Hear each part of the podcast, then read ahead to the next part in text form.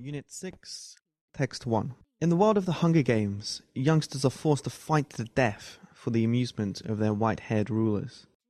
Today's teen fiction is relentlessly dystopian. But the gap between fantasy and reality is often narrower than you might think.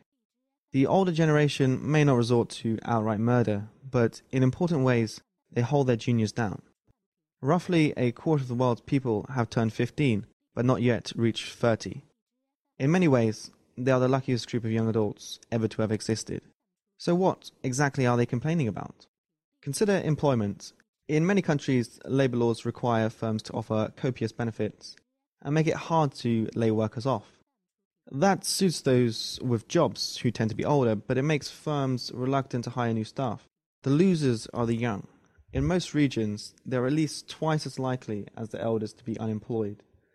The early years of any career are the worst time to be idle, because these are when the work habits of a lifetime become ingrained.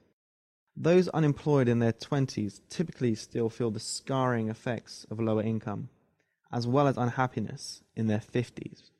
Housing, too, is often rigged against the young. Homeowners dominate the bodies that decide whether new houses may be built.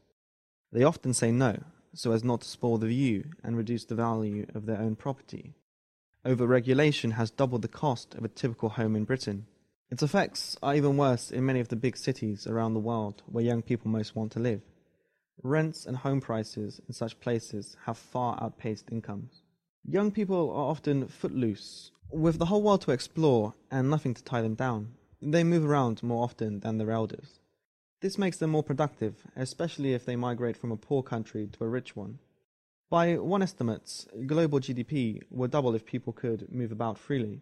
That is politically impossible, indeed. The mood in rich countries is turning against immigration, but it is striking that so many governments discourage not only cross border migration, but also the domestic sort.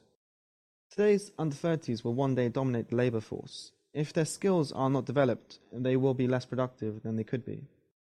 Rich, aging societies will find that unless the youth of today can get a foot on the career ladder, tomorrow's pensioners will struggle. What is more, oppressing youngsters is dangerous. Countries with lots of jobless, dissatisfied young men tend to be more violent and unstable. The remedy is easy to prescribe and hard to enact. Governments should unleash the young by cutting the red tape that keeps them out of jobs and curbing the power of property owners to stop homes from being built.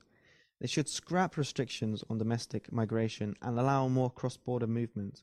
They should make education a priority.